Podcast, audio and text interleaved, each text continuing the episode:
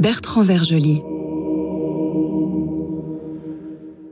Chers amis, mesdames et messieurs, pour clôturer l'année, j'ai la chance de pouvoir recevoir Alexis Chrysostalis, qui est qui est venu déjà à quatre reprises euh, nous parler euh, de Byzance, nous parler de la Grèce, nous parler de Saint-Stéphane à Paris, nous parler de l'icône. Alexis Chrysostalis, euh, qui enseigne l'histoire byzantine à l'Institut théologique de Paris, qui anime une émission orthodoxe sur France Culture et aujourd'hui qui euh, courageusement aborde la question de l'orthodoxie face au monde actuel. Euh, cher Alexis, vous, tu as enseigné, vous avez enseigné à l'Institut Saint-Serge et vous avez été bien évidemment confronté à la relation entre l'orthodoxie et euh, le monde contemporain. Euh, comment voyez-vous cette relation euh, Qu'est-ce que l'Église orthodoxe peut apporter au monde contemporain? Éventuellement qu'est-ce que le monde contemporain peut apporter à l'Église orthodoxe? Écoutez, je crois que d'abord il faut dire que nous vivons un changement d'époque que tout le monde ressent. Euh, que l'arrivée de, ces nouveaux médias et de tous ces nouveaux moyens de communication a changé la vie de pratiquement tout le monde, euh, de nous tous, j'allais dire. Donc l'Église ne peut pas rester en dehors de ça, euh, tout simplement parce que l'Église est dans le monde. Elle n'est pas de ce monde, mais elle est quand même dans le monde. Donc elle accompagne. Alors évidemment, la communication qui prend une telle ampleur actuellement et qui va très loin, hein, on, le voit parfois c'est pas tellement bon, je sais pas, il y a des moments où on a l'impression que ça va très, trop loin même. C'est pas l'objectif de l'Église. L'objectif de l'Église, c'est pas la communication, c'est la communion, et c'est pas du tout la même chose. Hein. Euh, bon, alors après, si ces moyens qui existent sont des moyens qui permettent à la parole de l'Église, à la parole de l'Évangile d'être mieux diffusée, euh, pourquoi pas hein. on a, Toutes les époques ont eu leurs moyens et maintenant c'est ça et il faut faire avec ça. Alors, euh, il y a toujours une réflexion à mener euh, concernant la dépendance, voire l'addiction de plusieurs personnes actuellement de ces nouveaux médias et de ces nouveaux appareils. Nous sommes tous avec le portable dans la main très souvent, mais est-ce que nous pouvons nous en détacher? C'est la vraie question. Et je crois que, de toute manière, pour se concentrer, pour travailler, on le voit aussi quand on travaille avec des jeunes d'aujourd'hui, à quel point ils sont, euh, comment dire, euh, presque dépendants, oui.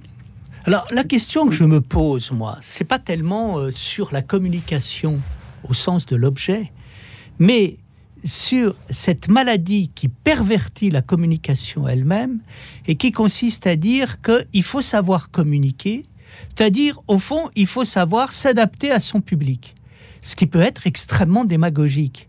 Et j'ai l'impression que là où il y a un défi, c'est euh, pour l'Église orthodoxe de montrer que l'Église n'est pas là pour communiquer.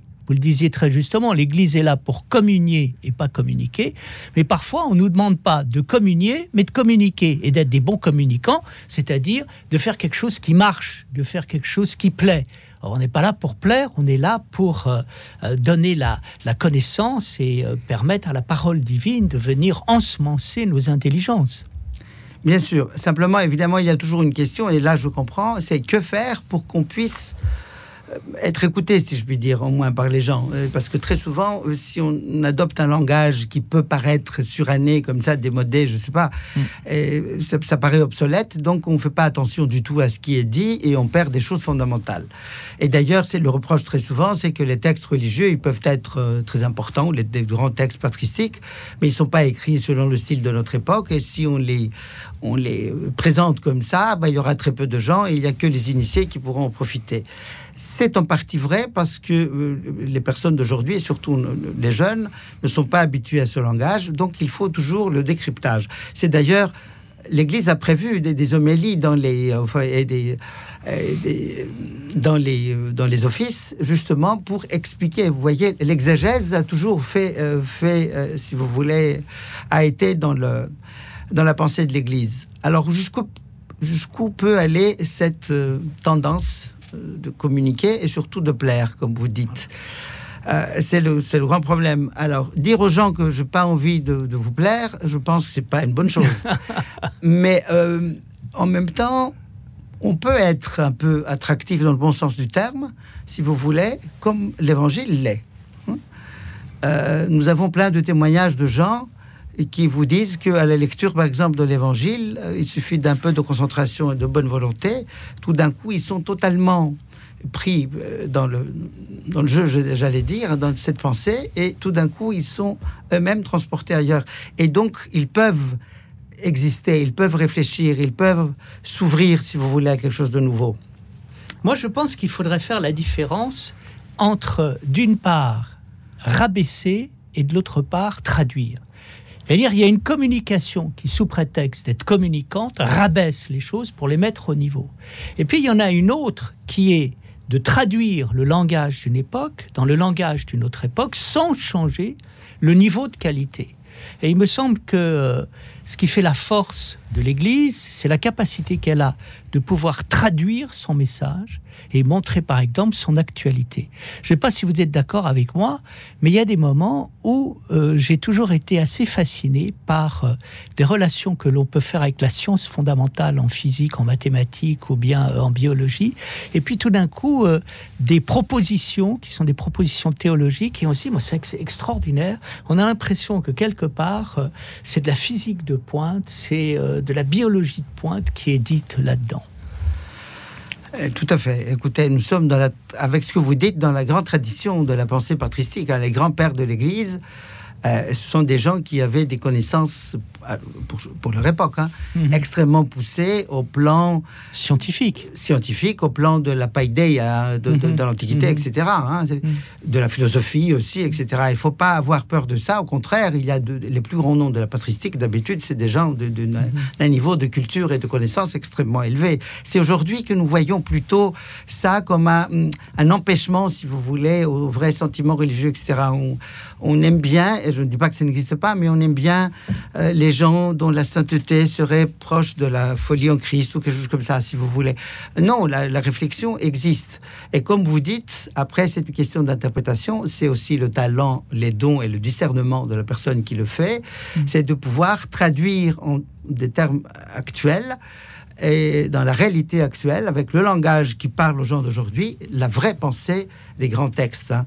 On peut dire la même chose autrement. Dire la même chose autrement, et penser toujours que euh, les grands textes que nous commentons, eux-mêmes sont toujours le commentaire de, quelque chose de très simple qu'est la Bible. Hein. La lecture de la Bible, enfin comme ça, au premier degré, si vous voulez, pris, c'est quelque chose de très simple. Hein, vous Est-ce si simple que ça? Ah oui, c'est la vraie question. Hein. Bon, après, si, elle a appelé de tels commentaires et elle a justifié une telle littérature après, ça veut dire que c'est pas si simple que ça. Mais la première lecture donne euh, quelque chose de très simple. Hein. Nous dirons que la complexité de la Bible, c'est qu'elle est tellement riche que tout en étant simple, elle est complexe. Cher Alexis, je vous remercie infiniment d'être venu euh, tout ce mois de décembre et d'avoir porté votre lumière, votre générosité, euh, votre intelligence. Euh, très belle année qui s'ouvre pour vous, pour tous vos projets. Et je souhaite la même chose euh, à tous nos auditeurs, à toutes nos auditrices. Très belle année à tout le monde et merci d'écouter Lumière de l'orthodoxie. Lecture de l'Évangile selon Saint Matthieu. Gloire à toi Seigneur, gloire à toi. Soyons attentifs. En ce temps-là, après le départ des mages, voici que l'ange du Seigneur apparaît en songe à Joseph et lui dit Lève-toi, prends avec toi l'enfant et sa mère, et fuis en Égypte, reste-y jusqu'à nouvel ordre, car Hérode va rechercher l'enfant pour le faire périr. Joseph se leva, prit avec lui l'enfant et sa mère de nuit, et se retira en Égypte. Il y resta jusqu'à la mort d'Hérode, pour que s'accomplisse ce qu'avait dit le Seigneur par le prophète, D'Égypte j'ai appelé mon fils. Mais Hérode se vit jouer par les mages, entra dans une grande fureur et envoya tuer dans Bethléem et tout son territoire tous les enfants jusqu'à deux ans, d'après l'époque qui s'était fait préciser par les mages. Alors s'accomplit ce qui avait été dit par le prophète Jérémie, une voix dont Rama s'est fait entendre des pleurs et une longue plainte. C'est Rachel qui pleure ses enfants et ne veut pas être consolée parce qu'ils ne sont plus. Après la mort d'Hérode, l'ange du Seigneur apparaît en songe à Joseph en Égypte et lui dit Lève-toi, prends avec toi l'enfant et sa mère, et mets-toi en route pour la terre d'Israël, car ils sont morts ceux qui en voulaient à la vie de l'enfant. Joseph se leva, prit avec lui l'enfant et sa mère, et il entra dans la terre d'Israël. Mais il apprit qu'Archélaüs régnait sur la Judée à la place de son père, et il eut peur de s'y rendre. Divinement averti en songe, il se retira dans la région de Galilée et vint habiter une ville appelée Nazareth, pour que s'accomplisse ce qui avait été dit par les prophètes, il sera appelé Nazoréen. Gloire à toi, Seigneur, gloire à toi. Merci, Père. Nous le savons, l'enfant est le trésor de la civilisation. Nous savons qu'il est l'otage numéro un dans la famille ou la société que travaille l'esprit de division. Sans défense, sans parole, comme le dit le latin infans, décliné grammaticalement au neutre dans le grec, il est la proie et la victime de tous les abus, incapable d'exercer le pouvoir, la violence ou la domination, il les subit sans cesse. Incapable de tuer, il souffre le meurtre dès sa conception, comme le veulent même certains législateurs dans des pays qui ont paradoxalement supprimé la peine de mort, ou bien à sa naissance, première victime de la guerre, de la faim, de la maltraitance, de l'exploitation et de la maladie. L'enfant est l'innocent au milieu d'un monde barbare. Dès qu'il le pourra, il en empruntera du reste la culture pour survivre. Pourtant, il demeure la norme de l'innocence, quoiqu'elle soit relative, car personne n'est conçu ni ne naît exempt de la souffrance et de la mort qu'induit le péché ancestral. Sans péché personnel, quoique conçu dans le péché, comme dit le psaume, il présente la possibilité et l'espoir immense d'une vie sans danger pour les autres, l'espérance folle d'une existence inoffensive. Nous faisons tout pour qu'il s'accomplisse. Tout enfant nouvellement conçu porte cet espoir. Tout petit homme est regardé par nous comme meilleur que nous. Et l'infanticide, endémique de l'Antiquité, perpétré par Hérode ou légalisé jusque dans leur constitution, annonce-t-on, par des civilisations de confort, est une immense privation pour l'humanité. Le massacre quotidien d'enfants à naître ou déjà nés ampute l'humanité des saints, des prophètes, des savants, des génies désespérément attendus pour répondre aux épreuves prévues ou imprévisibles. Chaque enfant est une promesse pour l'humanité. Il arrive en elle et chez elle avec un message de salut, de paix, d'humanité et de bonheur. Bienveillance parmi les hommes, paix sur la terre, chantent les anges à l'arrivée de l'enfant, roi et messie. L'enfant n'est pas un Dieu, mais Dieu s'est fait enfant et s'est rendu présent en lui. Les avorteurs au pouvoir, les infanticides de tout acabit, les Hérodes de tous les temps, les parents maltraitants, seront sans voix devant le redoutable tribunal où siégera le Verbe sans âge, l'ancien des jours sans rides, l'Emmanuel au visage d'enfant. Célébrer Noël engage nos contemporains, nos concitoyens et concitoyennes et les belligérants de la planète un sursaut de la conscience. Noël sonne comme un réveil matin pour tous les hommes. Chaque jour qui se lève est le cadeau d'une conscience nouvelle. Impossible de chanter Noël et de voter des lois infanticides. Impossible de louer l'enfant habité par Dieu sans faire une trêve définitive au péché de la violence et de la guerre. Les princes qui nous gouvernent entendent le message et comme Hérode, ils se sentent inconfortables dans leur cœur. Ce ne sont pas seulement les cris des mères orphelines de leurs petits, mais la plainte de toute personne humaine dont on tue à petit feu l'espoir, à chaque enfant qu'on tue, au paradis, dans le royaume, au grand et ultime jour, toutefois, les innocents se préparent à plaider pour ceux qui ont du sang dans la tête et sur les mains. Pour terminer cette émission, je vous propose, comme la semaine dernière, des chants extraits des Vêpres pour la préservation de la création, chantés par le chœur dirigé par Lycurgos Angelopoulos.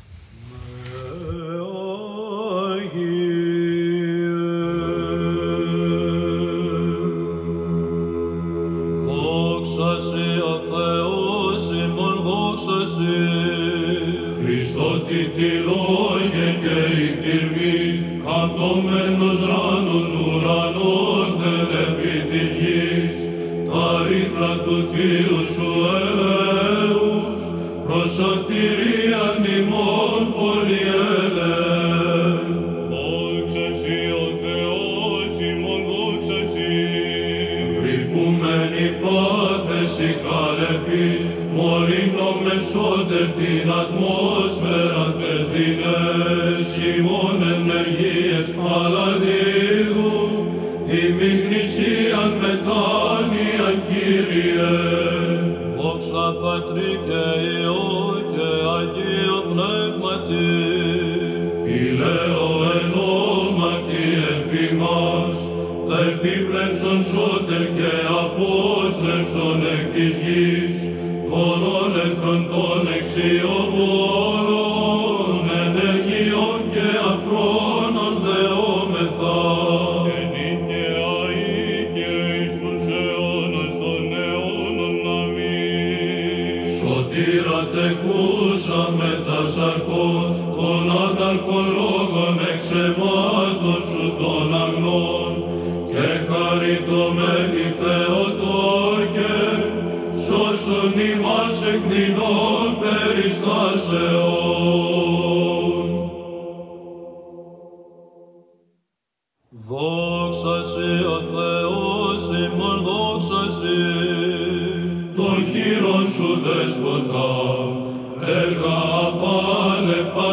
εκλογές.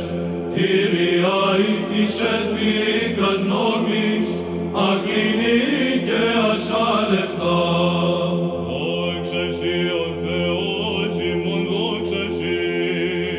Έχων ανεξάντητων, της εσπλαγνίας το πέλαγος, τα σταθήμων λιμώδης εμπνεύσης, πανικήμων διάλυσος. Δόξα Πατρί και Υιό και Αγίο Πνεύματις. Συ πάντων Κύριος, συ ζωοδότα εκαθαρών πάσης θωράς, τα στοιχεία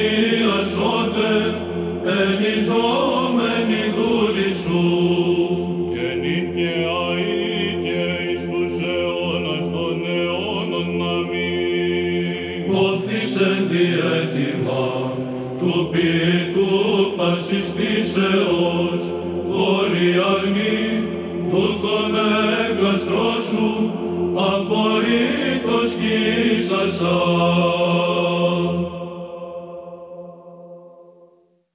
Δόξα σε, ο Θεός ημών, δόξα σε. Τα την γη περιβάλλοντα, φύλατε στη χή,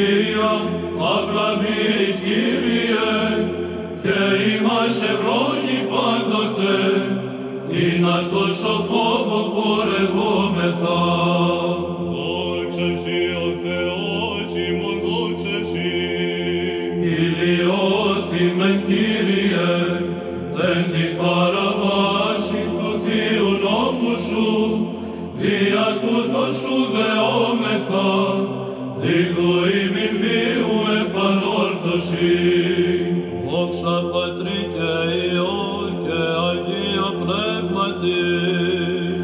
Ρυπασμάτων απάλλαξον και εξολεθρίων σωτερε πνεύσεων, την γην πάσαν της γης σου, ή να μεγαλύνομεν το κράτος σου. και νικαιαή και εις τους αιώνας των αιώνων. Αμήν. Ητεκούσα εν σώματι των δημιουργών απάσης της φύσεως, Θεότο και αϊπάρθενε, ρίσε ημάς πάσης περιστάσεως.